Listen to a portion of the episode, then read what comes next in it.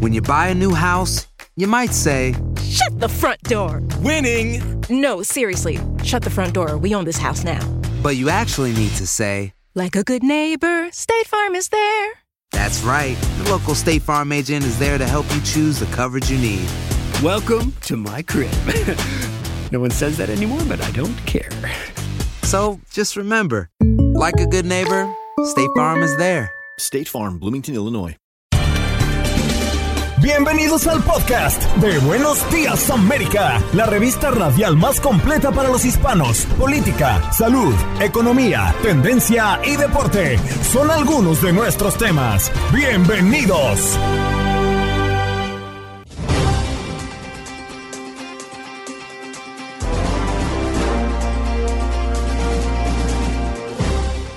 Hola, soy Andreina Gandica y este es el podcast de Buenos Días América. Hoy conversamos con César Grajales, director nacional de Asuntos Públicos, analista político, a propósito de Nikki Haley, que lanza campaña rumbo a las presidenciales de 2024. Edilberto Mejía Torres, nuestro doctor favorito como cada jueves, nos acompañó también en la mañana del día de hoy. ¿Por qué perdimos nuestra cola? Nos visitó el doctor Danilo Barco, neurólogo conocido como el doctor sin estrés. Alzheimer está alcanzando a los jóvenes. Se ha descubierto el Alzheimer en un joven menor de 20 años y esto ha alarmado a todo el mundo. En los deportes, allí tenemos a Aldo Pirol Sánchez hablando de las Champions, resultados de partido de ida de los octavos de final de este miércoles, pero también nos habló del fútbol mexicano, la NBA, y cómo celebrará su cumpleaños el día de mañana, Michael Jordan. ¿Qué pasó? Las noticias relevantes. Las historias destacadas. El resumen de lo más importante. Estos son los titulares. Nieve, vientos, tornados e inundaciones. 80 millones de personas bajo alertas por, por poderosas tormentas invernales en Estados Unidos. Las advertencias de tormenta se extienden desde Nuevo México hasta Illinois y las alertas de vientos fuertes siguen vigentes en todo el sureste. Se prevén igualmente tornados en estados del sur y grandes inundaciones en Hawái.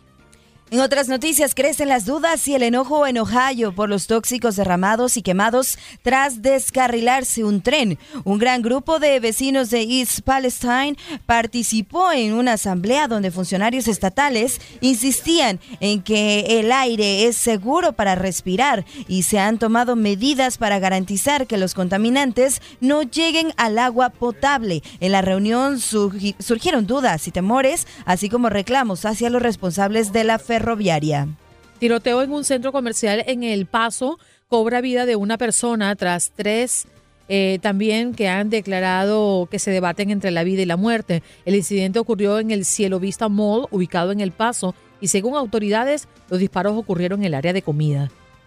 Y en más noticias, condena- condenan a cadena perpetua al responsable del tiroteo en un supermercado de Búfalo. Un supremacista blanco de 18 años fue sentenciado a cadena perpetua luego de haberse declarado culpable de asesinar a 10 personas en un supermercado en Búfalo, Nueva York, impulsado por teorías de conspiración racista. En medio de la audiencia, los familiares de las víctimas expresaron su dolor por esta masacre e incluso uno de los presentes intentó agredir al acusado, pero fue detenido por las autoridades. Nos vamos a Nueva York, roban el auto a mujer con su nieto de dos años dentro y un buen samaritano ayuda a rescatarlo. Un buen samaritano que observó el robo mm, en el pueblo del condado de Suffolk. Eh, subió a la mujer a su auto y persiguió al presunto ladrón hasta ayudarla a rescatar a su nieto. Qué susto. Y en otras noticias, el revolucionario anticonceptivo masculino que detiene el nado de los espermatozoides está llamando la atención. Al condón y las vasectomías en el futuro podrían sumársele otra opción de control de natalidad mucho más conveniente. Esto se trata de este revolucionario anticonceptivo. Y si nos vamos a California, ayudante del alguacil acusado de asesinato en accidente que mató a niño hispano de 12 años en Southgate. Ricardo Castro, oficial del Departamento del Sheriff del Condado de Los Ángeles, es arrestado y acusado de asesinato tras un accidente en Southgate, donde murió Isaías Suárez, de 12 años de edad. Muere a los 82 años Raquel Welch, la mujer que se volvió uno de los símbolos sexuales más preciados de Hollywood. La actriz falleció el miércoles tras una breve enfermedad, dijo su agente Stephen Lama de la agencia de talento Innovation Artist. Y en información eh, deportiva, hoy se juegan los playoffs de la UEFA Conference League. Los partidos que más destacan es el enfrentamiento entre el Braga y la Fiorentina a las 12.45 de la tarde tiempo del Este. Además también el Sheriff frente al Partizan y el Udo Goretz frente al Anderlecht de Bélgica.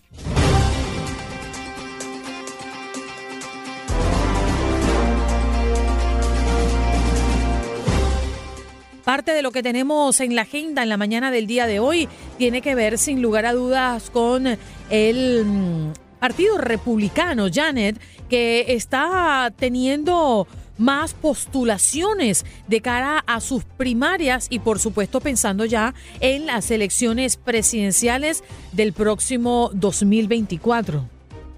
Es correcto, Andreina. Y bueno, eh, vamos a ver qué es lo que sucede con este tema. Eh, sin duda alguna eh, es interesante, pero ya tenemos a nuestro invitado de la mesa que nos va a venir a platicar al respecto de este tema. Sí, Janet, muchas gracias. Ahí tenemos a César Grajales, director nacional de Asuntos Públicos y analista político. César, gracias por estar con nosotros esta mañana. Buenos días, gracias por la invitación. Oye, definitivamente esto ha sido muy desafiante o será muy desafiante para el expresidente Donald Trump. Hablamos de la republicana Nikki Haley que lanzó su campaña presidencial para el 2024 apostando a que su carrera eh, como mujer y persona dentro de la política pues pueda avalar lo que podría ser una postulación fuerte, tibia o muy débil. ¿Tú qué piensas, César?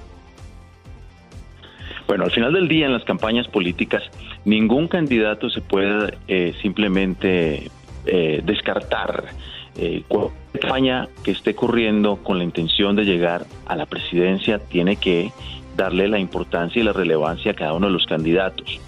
Bien lo mencionabas hace un momento, cosas a favor de Nikki Haley, digamos que podrían jugar en su favor en cierto grupo electoral, pues es mujer, es recordemos es hija de inmigrantes que vienen de la India, eh, tiene una historia bien interesante para llegar a la gobernación de Carolina del Sur, eh, originalmente en el 2016, cuando ocurrió a la presidencia el expresidente Trump. Ella no le apoyó originalmente, apoyó al senador Marco Rubio, eventualmente terminó eh, pues siendo nominada por el presidente para para representar a Estados Unidos. Entonces, ahí digamos que tiene una carrera interesante. Ahora, es claro que el expresidente Trump es un candidato también muy, muy fuerte porque tiene una base que le sigue y está con él, eh, independientemente de lo que haga, diga, eh, tanto en lo personal como en la parte política.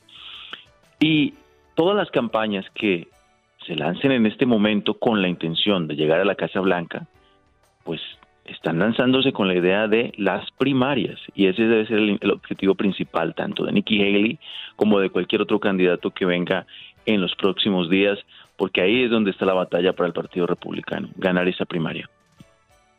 César, buenos días, un gusto saludarte. Y estamos hablando de la primera mujer opositora eh, o bueno, que será contrincante de Trump. ¿Qué posibilidades tiene y esto de ser mujer le, ayudaría, le, eh, le beneficiaría en algo o todo lo contrario? ¿Qué opinas tú? Pues bueno, ah, diría yo que es un poco temprano para saber cómo le puede empezar a ir eh, con relación a el voto en, en los diferentes estados donde necesita ganar para poder llegar a, a ganar las primarias. Reitero, debe tener un electorado que le, que le puede seguir, que le es fiel, que, le, aprecia lo que hizo como gobernador en el área de Carolina del Sur. Pero más allá de eso, tiene que ganarse otras áreas que son importantes, ¿no? Primarias, eh, en Iowa, eh, hay primarias en enero, en fin. Todo ese tipo de áreas es donde tiene que, empezar a hacer eh, este, campaña para poder llegar a esas primarias. El presidente Donald Trump, algunos especialistas dicen que tiene una base eh, suficiente como para dar la batalla fuertemente y ganar esas primarias. Ahí es donde candidatos como Nikki Haley, más allá de si es mujer, eh, que para quizá algunas personas eso es muy importante, em, les le alcance como para eh, ser un candidato que dé la pelea fuertemente. Otra cosa importante para cualquier candidato que esté tratando de llegar esas, a ganar esas primarias o por lo menos mantenerse vivo durante las primarias es mantener una base de donantes motivados, ¿no? Eh, porque también sin esa, ese apoyo económico va a ser muy complicado poder avanzar. Recordemos que hay candidatos que vienen con un apoyo económico mucho más fuerte. Eh, por ejemplo, si al final del día se decidiera lanzar el gobernador de la Florida, Ron DeSantis, eh, en la campaña de la reelección a la gobernación, hombre, recogió fondos de una manera enorme, no tanto en el estado, no solamente en el estado de la Florida, sino también en estados fuera de la Florida y creo que eso manda un mensaje fuerte. Definitivamente, no nos da mucho tiempo de profundizar sobre Ron DeSantis, pero lo que sí sabemos del otro lado de la acera es que el expresidente Donald Trump intensifica sus ataques contra Ron DeSantis mientras, bueno, se prepara para la contienda. Eh, como ya lo has mencionado, César, eh, DeSantis aún no se ha postulado de manera formal. Eh, no ha respondido a los ataques de Donald Trump, pero entendemos que la lucha es a muerte, ¿no?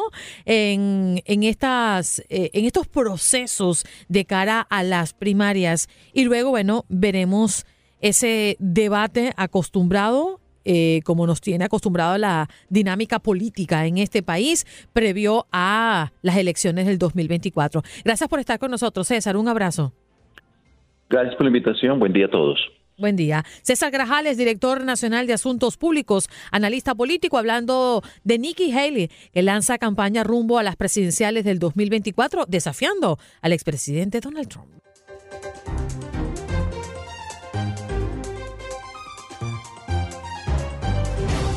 Cuando llegan los jueves nos ponemos felices como lombrices porque nos acompaña el doctor Mejía Torres. ¿Cómo estás, doctor?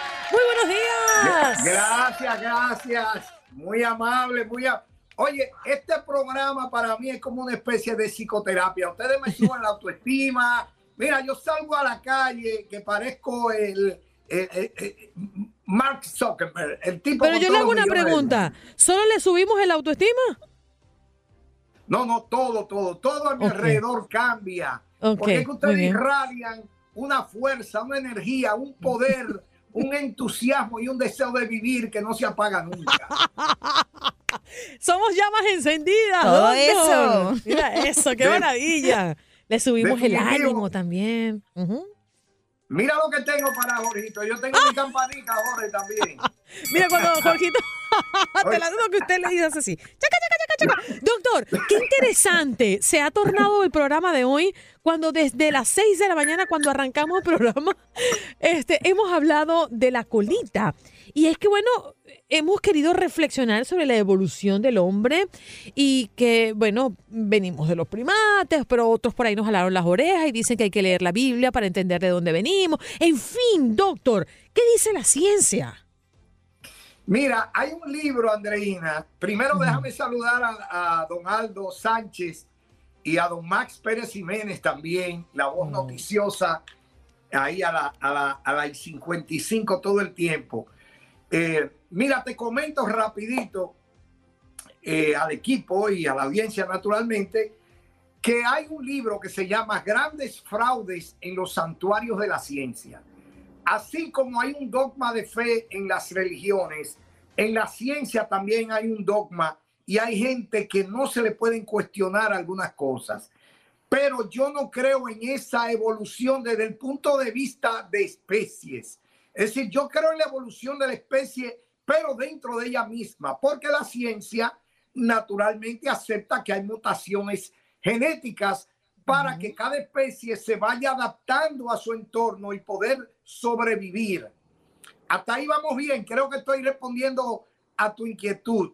Porque la respuesta es tan amplia que no quiero disgregarme, Andreina. Porque yo he estado escuchando a la gente. Fíjate, no quiero que se entienda que yo estoy como respondiendo como un hombre adoctrinado en una fe. No, yo soy un hombre de ciencia.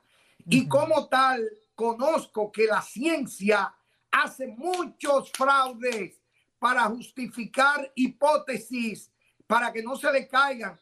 Yo tengo datos de alteraciones de fósiles a base de ácido para decir que un fósil que se encontró en Etiopía, eh, que venía de una especie de los australopitecos, por ejemplo, dentro de la escala de la evolución, y tenía el cráneo achatado y que yo cuánto, pero que ellos se lo achatan a propósito para luego teorizar y no lo cuestionan. Eso por ahí, por una parte. Pero, digamos, desde el punto de vista de la Biblia, que dice que el hombre fue hecho a imagen y semejanza de Dios. Entonces Dios sería quien? Goxila con este rabo tan grande. ¿Eh? Dios tendría la forma de Goxila, digamos. Claro. Porque si el hombre fue hecho a imagen y semejanza de Dios, entonces se supone que Dios tenía la imagen que yo tengo, ¿verdad? Porque yo soy imagen y semejanza de mi creador. Entonces, si el hombre eh, teóricamente tenía cola, Dios, que es más grande, tendría la cola de Godzilla o King Kong, una cosa así de grande, ¿verdad? Pero volviendo a la evolución, ¿por qué no tenemos cola? O hay especies que no tienen cola.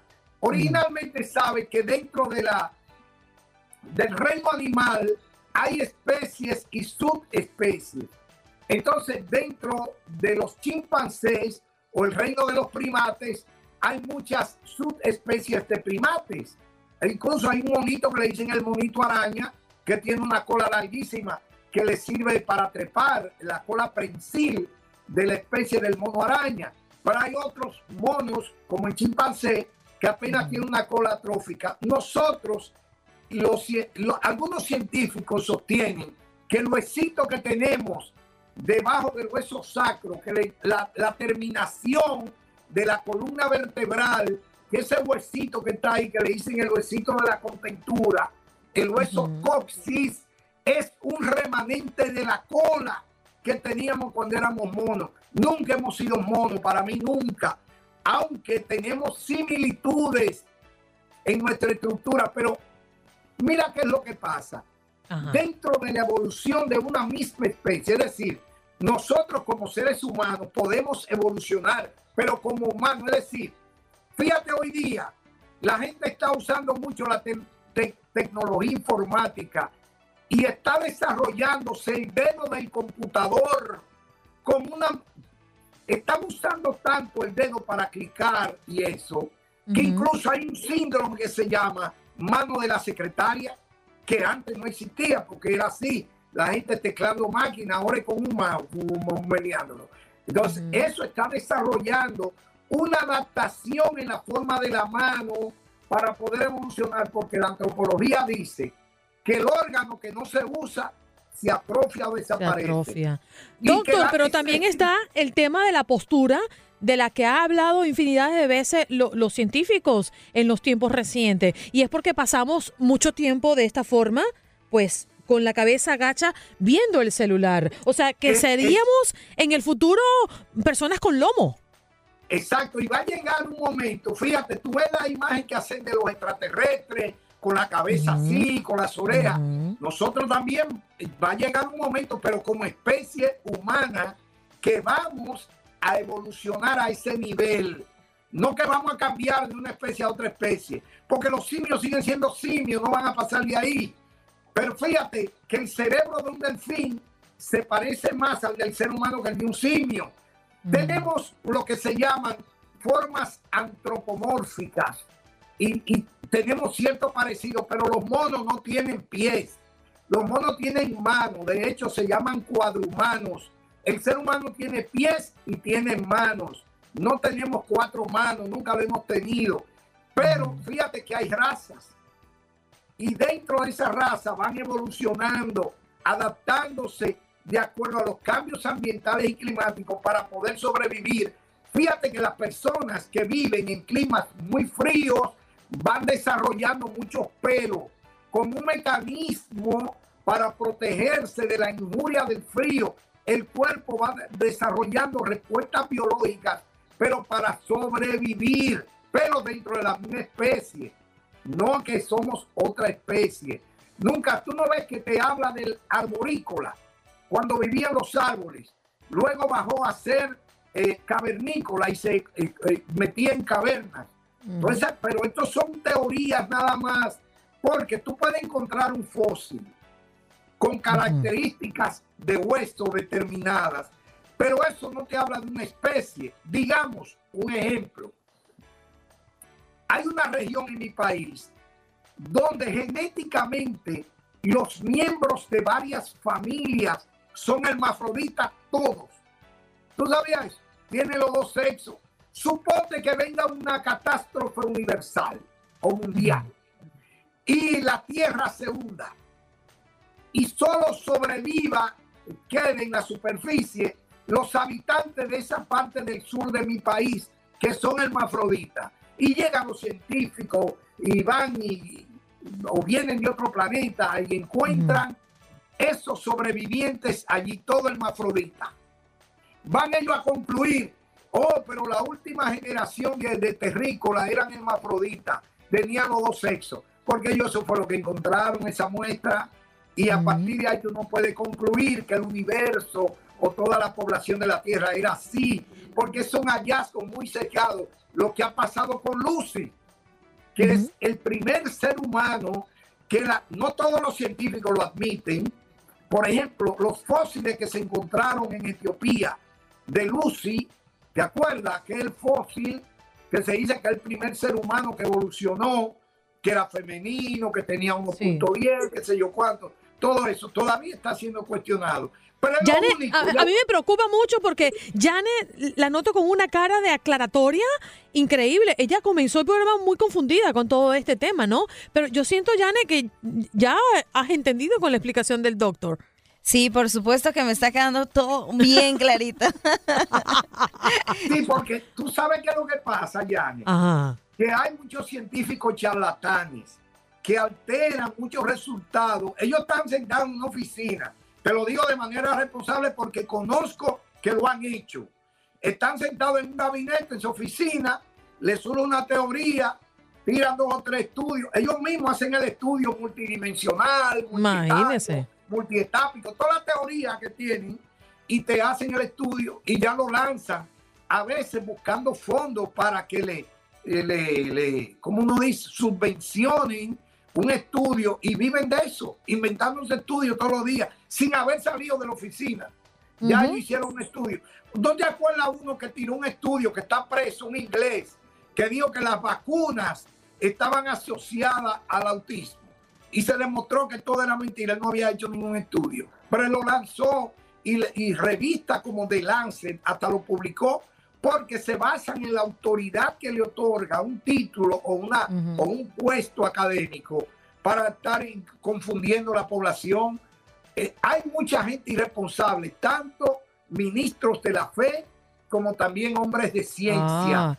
Pero la realidad es Ajá. que el hombre como especie, para mí, ha evolucionado y ha tenido mutaciones, pero dentro de la misma especie. Yo nunca, el, ser humano nunca ha sido mono ni nada de eso, no tiene nada que ver. Bien, Le- doctor, la- fíjese. infantes- Rápidamente, antes de que usted se vaya, ¿eh? Porque aquí tenemos varios saludos para usted.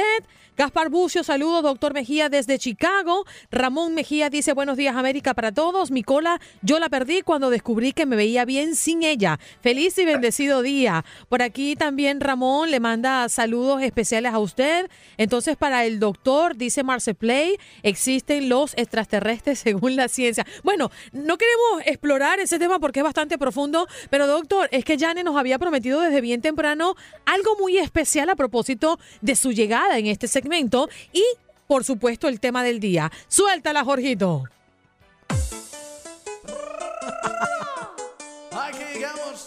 Ajá.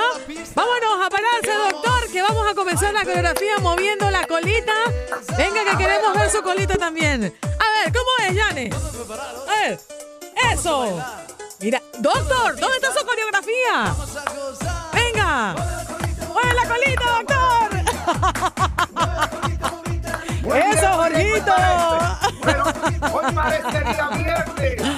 Ay, Dios mío. Doctor, no vemos su colita para verla.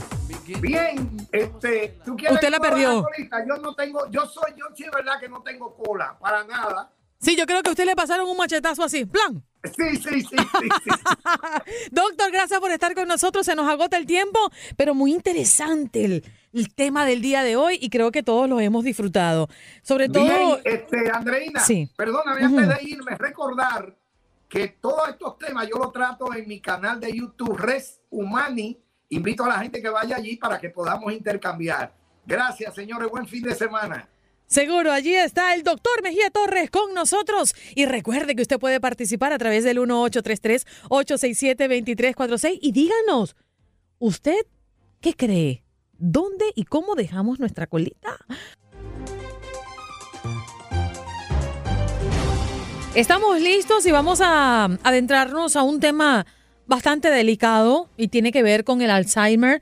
Es una enfermedad que para muchos ha dejado preguntas sin resolver a lo largo de los años y nos ocupa especial atención porque han detectado un primer caso de la enfermedad en joven. Alzheimer antes de los 20. Este joven llevaba años con afectaciones en su memoria y capacidad motora, por lo que autoridades concluyeron la presencia del Alzheimer. Vamos a hablar un poco de esto con Danilo Barco, mejor conocido como el doctor sin estrés. Doctor, muy buenos días. Qué bueno verlo por aquí de nuevo. Hola, hola, buen día. ¿Cómo vamos, Andrea? ¿Cómo estamos? Muy bien, doctor. ¿Nos escucha perfectamente ahora? Disculpa un, un instante, no, no tengo buen retorno. Estoy esperando el retorno, pero me da mucha alegría estar con ustedes aquí tocando este tema maravilloso que es el Alzheimer. ¿A vos de vez en cuando se te olvidan las cosas? Sí. Continuamente suele pasar. Mira que hay unos factores de riesgo claros, sobre todo si vos tenés de pronto algún familiar eh, que sufra Alzheimer, eh, eh, algún papá, abuelo, tío cercano que sufra Alzheimer, eso determina prácticamente que tú puedas llegar a, a sufrir de la enfermedad como tal, ¿ok? Mm. Eso sería lo primero. Ahora, en cuanto a los jóvenes, hay jóvenes que les empiezan los síntomas eh, de una manera muy práctica, como por ejemplo eh, olvidarse dónde puse las cosas, eh, te iba a decir algo y se me olvidó, lo tengo en la punta de la lengua, eh, repetir continuamente algo e incluso el mal genio. Y mira, hay un último estudio que me llamó poderosamente la atención. Mm, el estreñimiento, el estreñimiento, la consti- el constipation es un factor de riesgo para desarrollar Alzheimer. ¿Cómo la ves? No, no me diga eso. Yo he sufrido mucho de eso a lo largo de mi vida. Sí, sí, sí, sí, sí. Mm. Sí, se han hecho estudios que están demostrando que la afección de los enterocitos, estoy hablando de tubo gastrointestinal, de colon, mm, tiene una altísima relación con, con el Alzheimer como tal. Mm. Doctor, no sé si me escucha. ¿Me escucha ahora sí perfectamente? Ok. Estoy escuchando. Doctor, yo, tenemos siempre la- la interrogante dentro de esta, eh, de esta enfermedad. ¿Cómo proviene? ¿Cómo llega a las personas? ¿Hay algunas respuestas recientes con estudios que puedan indicarnos cómo es que llega el Alzheimer a un ser humano, a una persona? Mira, básicamente han preocupado varias cosas. Por ejemplo, las personas que durante toda su vida se dedicaron a lo mismo tienen un factor de riesgo mayor a, a reproducir Alzheimer. O sea, si tú nunca corriste un riesgo como cuál, como aprender tailandés, como aprender mandarín, como comer con los palitos de arroz chino, eh, si siempre tu vida fue monótona en el sentido de que siempre fui doctor o siempre fui periodista o siempre fui profesor, de hecho los docentes, los profesores tienen factores de riesgo para sufrir de Alzheimer, Mm, porque la vida digamos que, que entra como, como en una visión de túnel, como, como que vos siempre haces lo mismo. Entonces, eh, eh, es tan fácil de entender esto como que en ocasiones tú llegas ahí a, Univisión Radio y, tú ni siquiera sabes cómo llegaste. Eh, porque entras como en un modo automático. En un modo crucero modo automático. Pero nos llama poderosamente la atención este caso, que ha sido un caso muy sonado en Pekín, porque se le descubre Alzheimer a un niño, a un muchacho menor de 20 años. Es muy joven, es una vida muy corta. Sí, sí, sí, sí, sí, sí. Sí, porque, o sea, la afección del cerebro se puede presentar a, cualquier edad. Y, y, sobre todo se afecta la cara posterior del cerebro, o sea, la que va por acá atrásito. Entonces, eh, se puede presentar a, cualquier edad. Ahora, lo preocupante es que al Alzheimer casi no se le presta atención. ¿Por qué razón? Porque lo volvemos chiste. Nosotros los latinos y más nosotros los mexicanos, ¿eh? estoy bromeando, eh, eh, tendemos a hacer, mucho chiste. Entonces se te olvidó la cosa ah, y hacemos chiste. No, no, los colombianos decimos, ah, eso es sejuela, sejuela juventud. Y no, no es tanto eso. A veces es importantísimo eh, hacer ejercicios de gimnasia cerebral eh, eh, para todos. Es bien importante hacer ejercicios de gimnasia cerebral. Por ejemplo, a ver, vamos a hacer uno, Andrea, pilas pues. Con este ejercicio prevenís que el parénquima cerebral, que el cerebro como tal se te vaya deteriorando. Solamente los que yo sé que, que también trabajamos por radio, pero los que nos estén viendo en nuestra transmisión, van a poder estar muy atentos. Pilas, pues, los que nos están viendo. Mira, mira, los dos deditos. A ver, hagámoslo todo. Yo, a, ver, este es palo, palo, palo, dedo índice, los dedos gorditos, bonito, E, los dedos chiquitos, E. Entonces, mira, palo, palo, palo, palo, bonito, palo, E, E, E, E, palo, bonito, palo, E. Hagámoslo, pues. Ok. Dale vos, dale palo, vos. Palo, palo, palo, bonito, palo es, e, e, e. Palo, bonito, palo, e. e. Exacto. Oye, qué difícil. ¿Cómo te sentiste? ¿Cómo te sentiste? Contrariada. A veces dudaba de cuál era el dedo del palo. qué pena, estoy sin retorno. Ok, nuevamente sin retorno. Pero sí, me, sentí contrariada, le decía, doctor, porque no sabías cuál era, o sea, no estoy tan rápida para hacerlo. oh, volvámoslo a hacer, pues. Es un ejercicio muy sencillo y se puede prevenir el Alzheimer. Ok, hagámoslo junto, a ver. Ajá. Palo. Bonito. E. Ajá. Uno, dos y tres, todos a cantar palo, palo, palo, palo, bonito, palo, eh, eh, eh, palo, bonito, palo, Muy bien, Janet. Muy bien, doctor. Qué bueno, qué buen ejercicio. Guárdenlo por allí y practíquenlo y cada vez me imagino más rápido para desafiarnos, ¿no? Doctor, para cerrar, Em, más allá de este ejercicio, ¿qué debemos hacer o qué podemos hacer en nuestra cotidianidad para ayudar a ejercer nuestro cerebro y alejarnos un poquito más de la probabilidad de tener Alzheimer? André, mira, lo que pasa es que los seres humanos nos gustan las, respuestas complicadas. Hay un ejercicio con el que yo le enseño a mis pacientes y, mm. y es un ejercicio sencillo, salir a caminar cuando tú sales a caminar, no estoy hablando de trotar ni de CrossFit, estoy hablando de salir a caminar.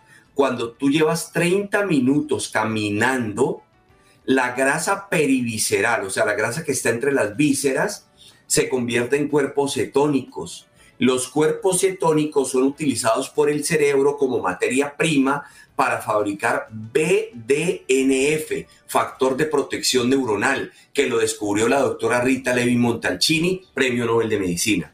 ¿Qué quiere decir esto? Cuando yo salgo a caminar, empiezo a oxigenar mis neuronas, a mejorar mi memoria. Vos no has notado que cuando a vos te toca caminar, por ejemplo, yo siempre le hago el desafío a la gente, deje su carro una milla antes de su trabajo, donde usted no pueda parquear y váyase a pie y usted va a descubrir cosas. Así usted lleve años viajando por la misma autopista, usted va, uy, wow, mira esto de Univisión, el, el edificio que construyeron, mira la clínica del doctor del estrés, mira la casa de Andrea, no mentira, la casa de Andrea queda en, otro, sector.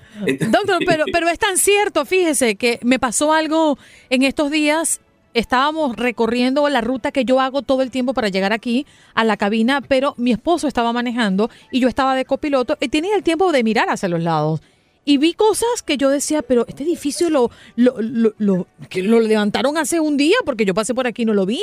Y cosas así que uno no se da cuenta porque no nos detenemos a ver y a observar, sobre todo a observar, no a ver. Doctor, el tiempo se nos va, pero quisiera cerrar con algunas estadísticas muy importantes porque se estima que el 6.5 eh, 6.5 millones de estadounidenses de la edad de 65 años y mayores están viviendo con Alzheimer, al menos son cifras del 2022, del año pasado, el 73% tiene 75 años o más y alrededor de uno en 9 de la edad de 65 años y mayores, 70.7% más o menos, tiene Alzheimer. Casi dos tercios de estadounidenses con Alzheimer son mujeres y los negros mayores son casi dos veces más propensos a tener Alzheimer u otras demencias que los blancos mayores. Y cierro con este número muy interesante pero muy preocupante porque mientras el número de estadounidenses mayores crece rápidamente, también crecerá el número de casos nuevos y existentes de Alzheimer. Para el 2050, el número de personas de la edad de 65 años y mayores con Alzheimer pueden crecer a unos proyectados 12.7 millones, si no sea por el desarrollo de avances médicos para prevenirlo. Doctor, nos vamos, por favor déjenos sus eh, coordenadas, ¿dónde podemos encontrarlo? En todas mis redes sociales estoy como doctor sin estrés, DR sin estrés, eh, doctor DR de doctor SIN estrés una última cosita, te robo 20 segunditos, André. Yo sé que vamos con programación de parrilla, eh, pero mira, fundamental, fundamental que nos despeguemos de las pantallas. La mm. adicción a las pantallas y la adicción a la dopamina está haciendo que se acelere el Alzheimer y la demencia senil. Despegate de tu celular, hace ayuno de celular, hace ayuno de pantallas, hace ayuno de series, hace ayuno de televisor me encanta mucho estar con ustedes. Que Dios las bendiga, princesas. Un abrazo gigante. Gracias. Gracias, doctor Sin Estrés. Así es conocido en las redes sociales y nos da muchísimo gusto verlo de nuevo en el programa el día de hoy. Este tema lo hemos traído por la inquietud del Alzheimer antes de los 20. Detectan primer caso de esta enfermedad en jóvenes y esto ocurrió recientemente en Pekín. Bueno, prácticamente ya. Andreina, y tenemos un ganador.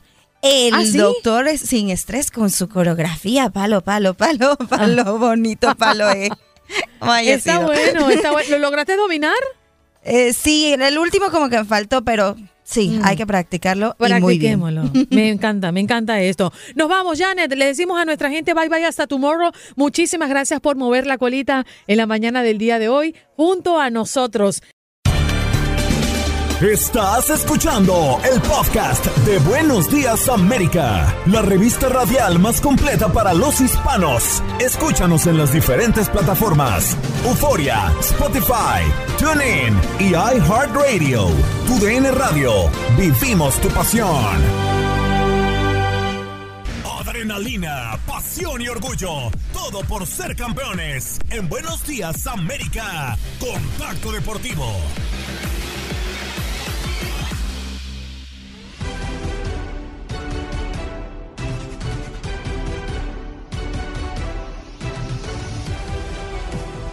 Bienvenidos, bienvenidos a este primer contacto deportivo. Botamos la pelota y encestamos de tres porque hay actividad, hay información de la NBA. Déjenme decirles que hay polémica en la liga, principalmente en el conjunto de los Lakers, porque a falta de 23 partidos para los playoffs, el conjunto angelino tendría que hacer un cierre de campaña histórico ganando 20 duelos más y obviamente esperando combinación de resultados.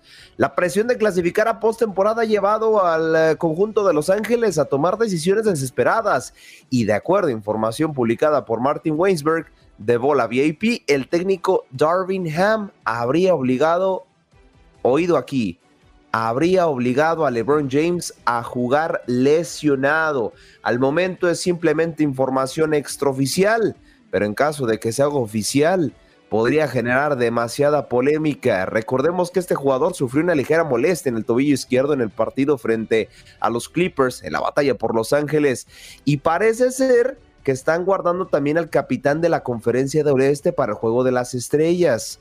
Así que ya son tres juegos que LeBron James no aparece dentro de la quinteta titular del conjunto de Los Ángeles y lo estaremos viendo este domingo en el famoso, reitero, Juego de las Estrellas.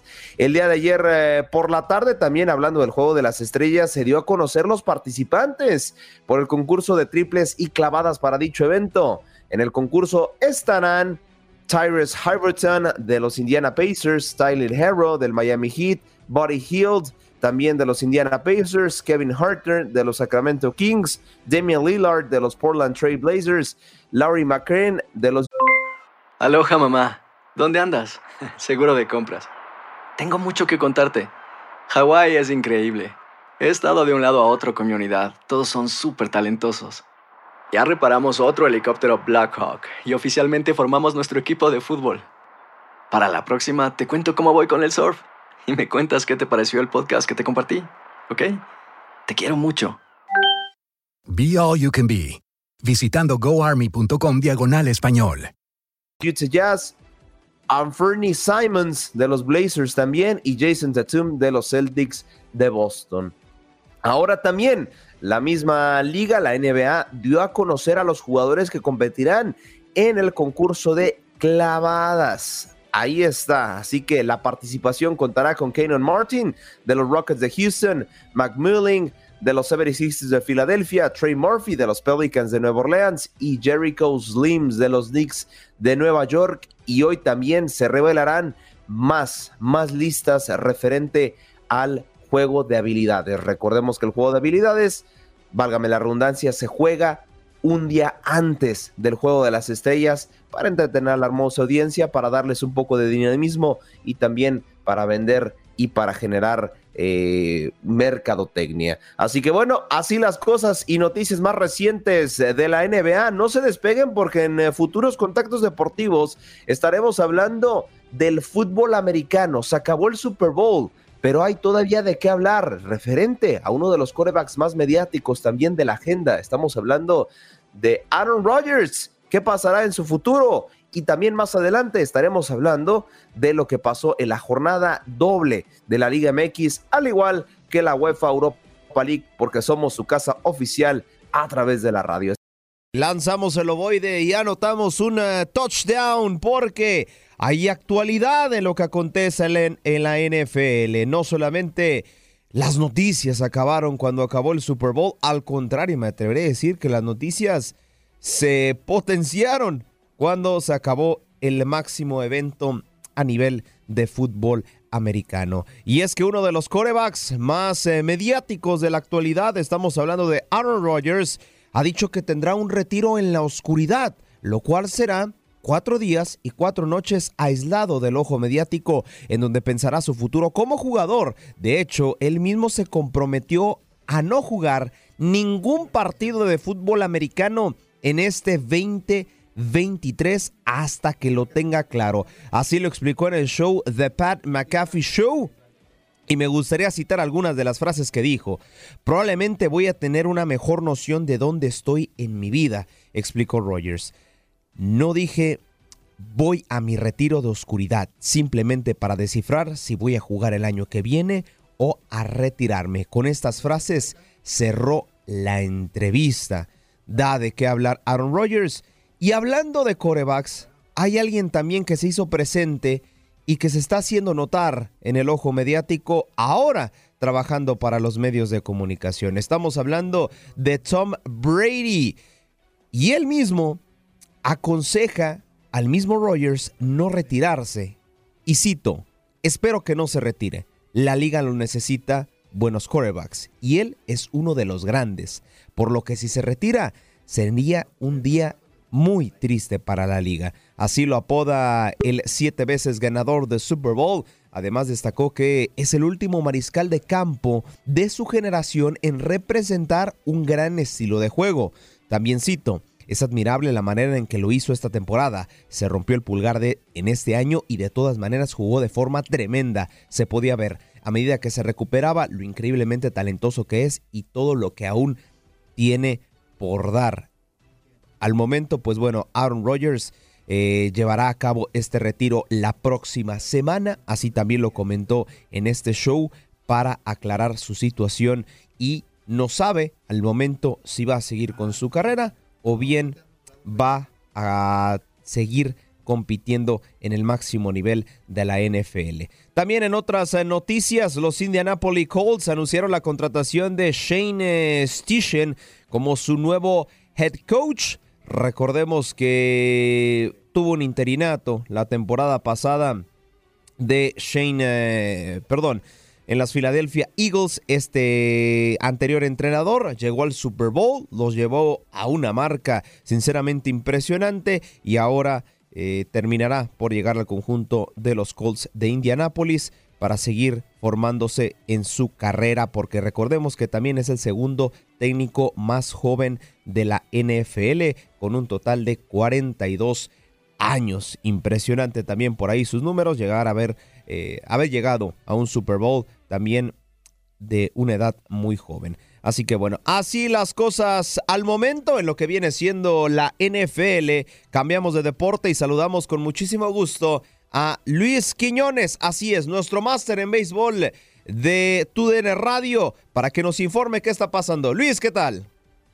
Muy buenos días América, para la gran audiencia de TUDN Radio ya se respira béisbol, sobre todo en Arizona y también en la Florida, donde ya arrancaron los entrenamientos de primavera, el sprint training ya con el reporte de lanzadores y receptores, aunque otras figuras de los jugadores de posición también desde temprano se han reportado a los entrenamientos, el caso del venezolano Ronald Acuña Jr. con los Bravos de Atlanta y el juez Aaron Judge con los Yankees de Nueva York, a quien por cierto llamó mucho la atención que se le viera entrenando en la primera base. También vimos ya una sesión de bullpen de la estrella japonesa Chohei Otani de los Angelinos de Los Ángeles, pero sin dudas lo que más ha llamado la atención en este arranque de sprint training y es que se empezará a implementar ya desde la Liga de la Toronja, la Liga del Cactus, son las nuevas reglas para la temporada regular de MLB, el reloj para contar el tiempo entre lanzamiento y lanzamiento, 15 segundos con las bases limpias, 20 segundos cuando haya corredores en circulación, la limitación para los famosos chief defensivos, formaciones especiales y bases más grandes de 15 pulgadas tienen ahora un tamaño por los lados de 18 pulgadas. Esto y mucho más estará llamando la atención durante este sprint training que se estará jugando en Arizona y también en la Florida, ya para dar paso al Clásico Mundial de Béisbol el 8 de marzo y por supuesto al Opening Day de las grandes ligas. Todo aquí en TUDN Radio y por supuesto de lunes a viernes en Desde el Diamante a las 5 de la tarde tiempo del Este. Allí los espero. Que tengan un excelente día. Muchísimas gracias Luis por la información relacionada al béisbol. Rueda la pelota en territorio mexicano y es que hay actividad de las selecciones mexicanas. Primero entramos a la actividad de diferentes categorías en la Women's Revelation Cup, torneo que se celebra en León, Guanajuato, México. El tricolor ganó por la mínima 1 por 0 frente a la selección de Nigeria y cabe recalcar, ya lo comentaban los titulares, perdón, que Celeste Espino, guardameta del Guadalajara, fue baja del equipo mexicano debido a una fractura dento alveolar. En la selección mexicana sub-17 se clasifican a los octavos de final después de empatar uno por uno frente a la selección panameña y colocarse como líderes del grupo A. El Mini Tri estará viendo actividad el próximo sábado 18 de febrero frente a Nicaragua en los octavos de final.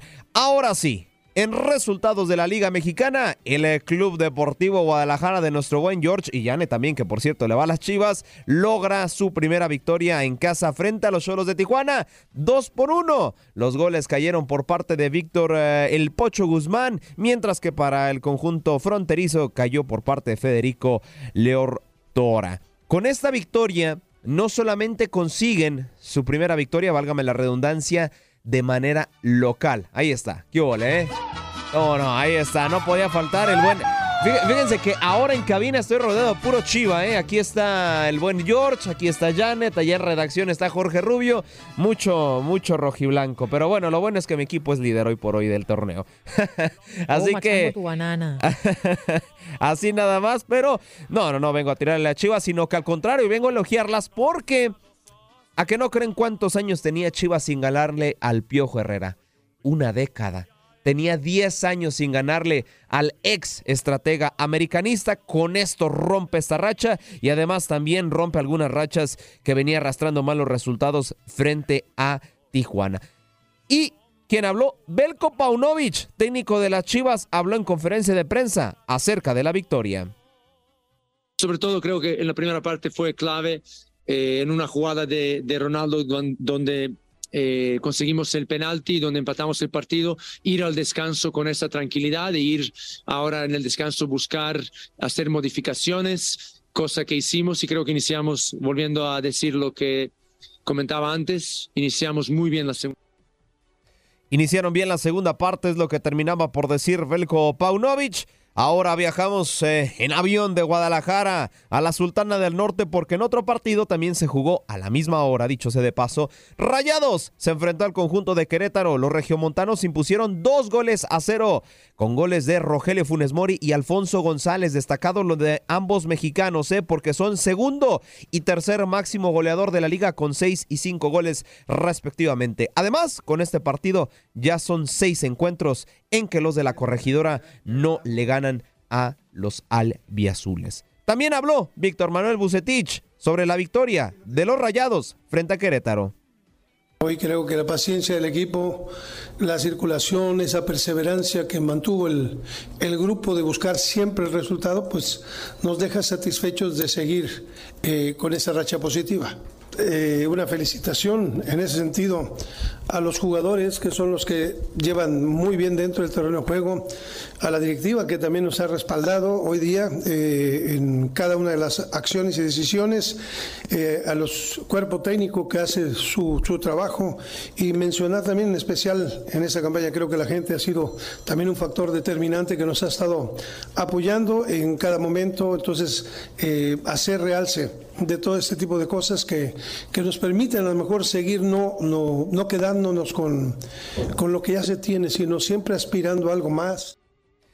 Ahí están las declaraciones de Víctor Manuel Bucetich referente a la victoria de los Rayados. Al momento, el equipo regiomontano marcha como líder de la competencia. Y finalmente, para cerrar la cartelera, un partido que vivieron a través de la señal de TUDN Radio. Necaxa se impuso tres goles por uno a los Pumas del UNAM. Y pues bueno, este, le reitero, este partido lo viviste a través de nuestra señal y nuestro canal de YouTube. Para Necaxa anotó un doblete Edgar Méndez y Agustín Oliveros terminó por liquidar el partido. Para los universitarios, Nicolás Freire anotó a los de Aguascalientes. La ley del ex.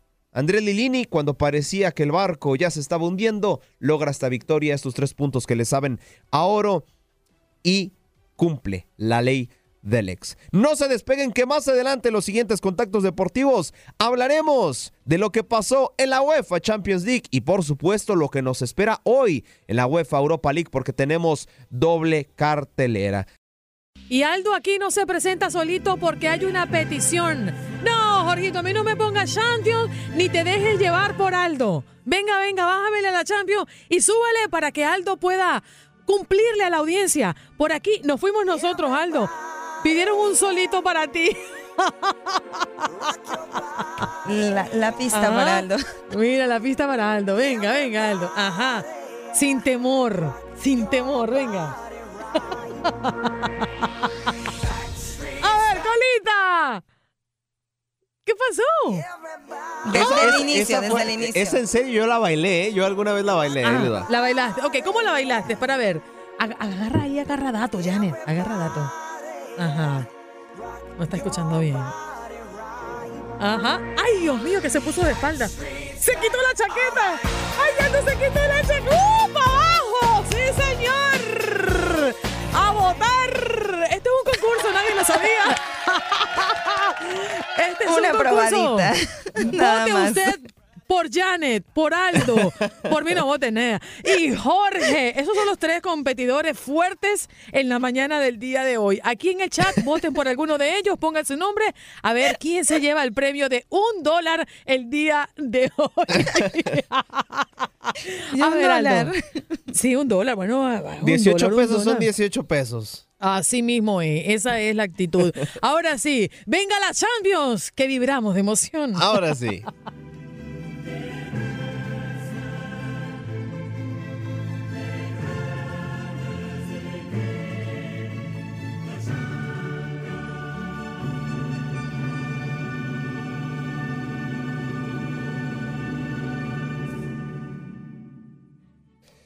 Ahí está, hermoso himno, hermoso himno porque ayer hubo actividad de la UEFA Champions League y se jugaron dos partidos a través de nuestra señal. Primero, vamos con el que se jugó en tu aplicación Euforia y tu DNX. El Club Rouge perdió en casa 2 por 0 frente al Benfica.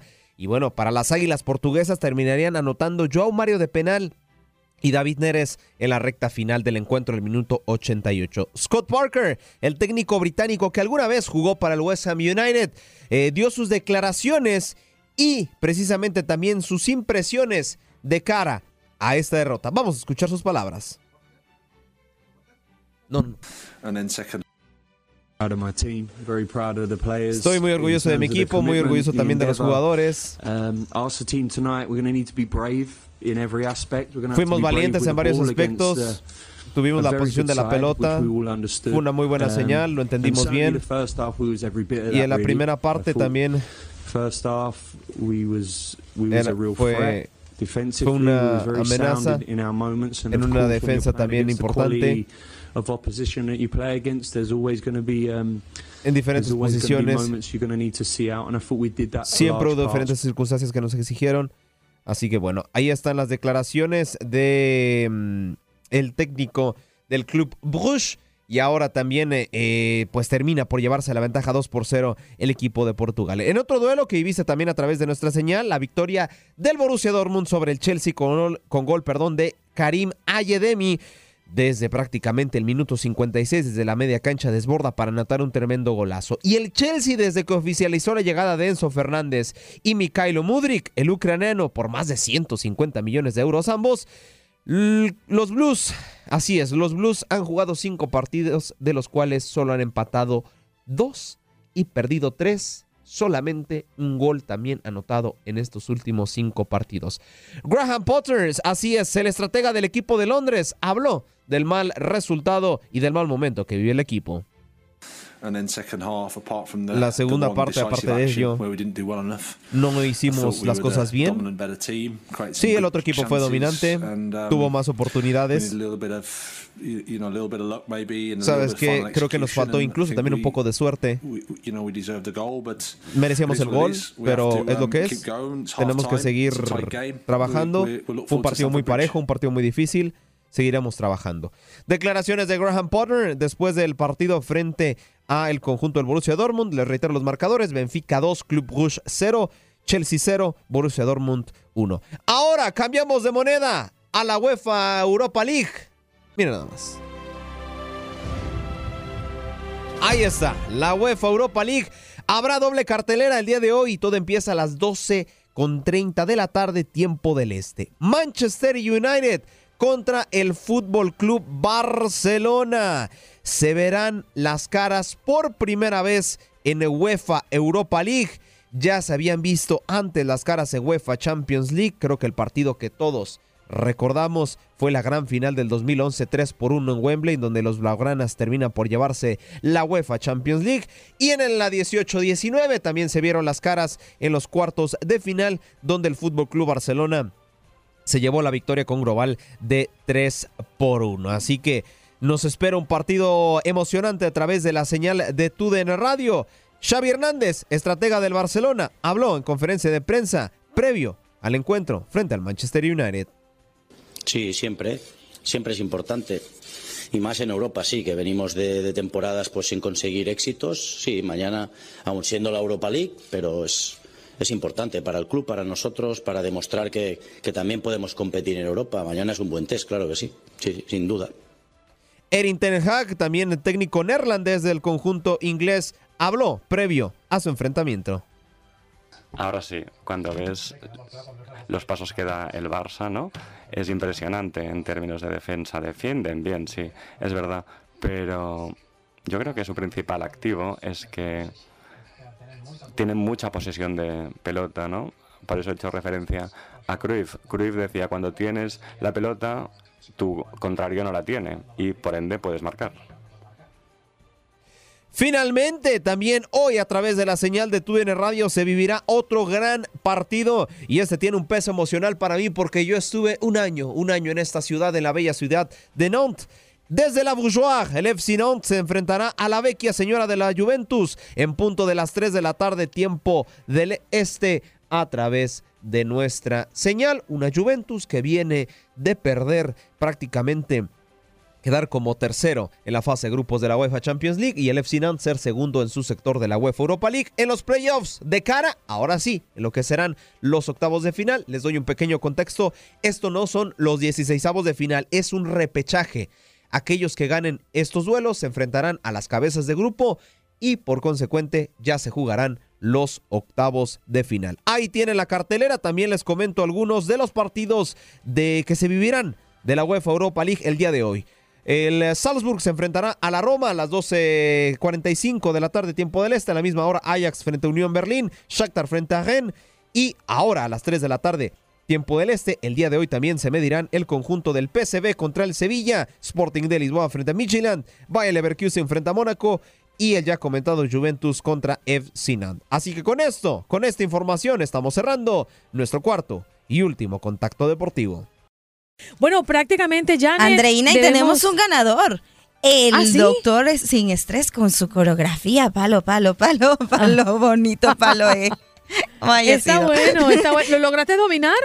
Eh, sí, en el último como que me faltó, pero sí, hay que practicarlo y muy bien. Practiquémoslo. Me encanta, me encanta esto. Nos vamos, Janet. Le decimos a nuestra gente bye bye hasta tomorrow. Muchísimas gracias por mover la colita en la mañana del día de hoy junto a nosotros. Eh, el dólar está pendiente. Todavía no sabemos a quién se lo vamos a dar. Bye bye. Chao. Bye.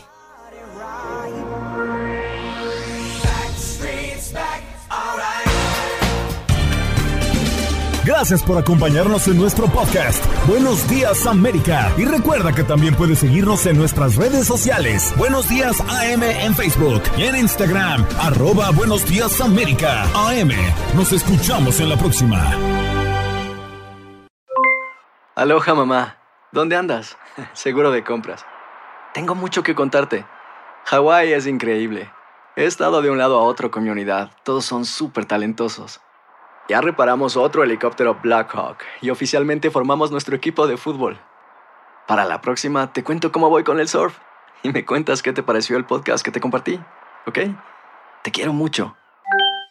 Be All You Can Be, visitando goarmy.com diagonal español.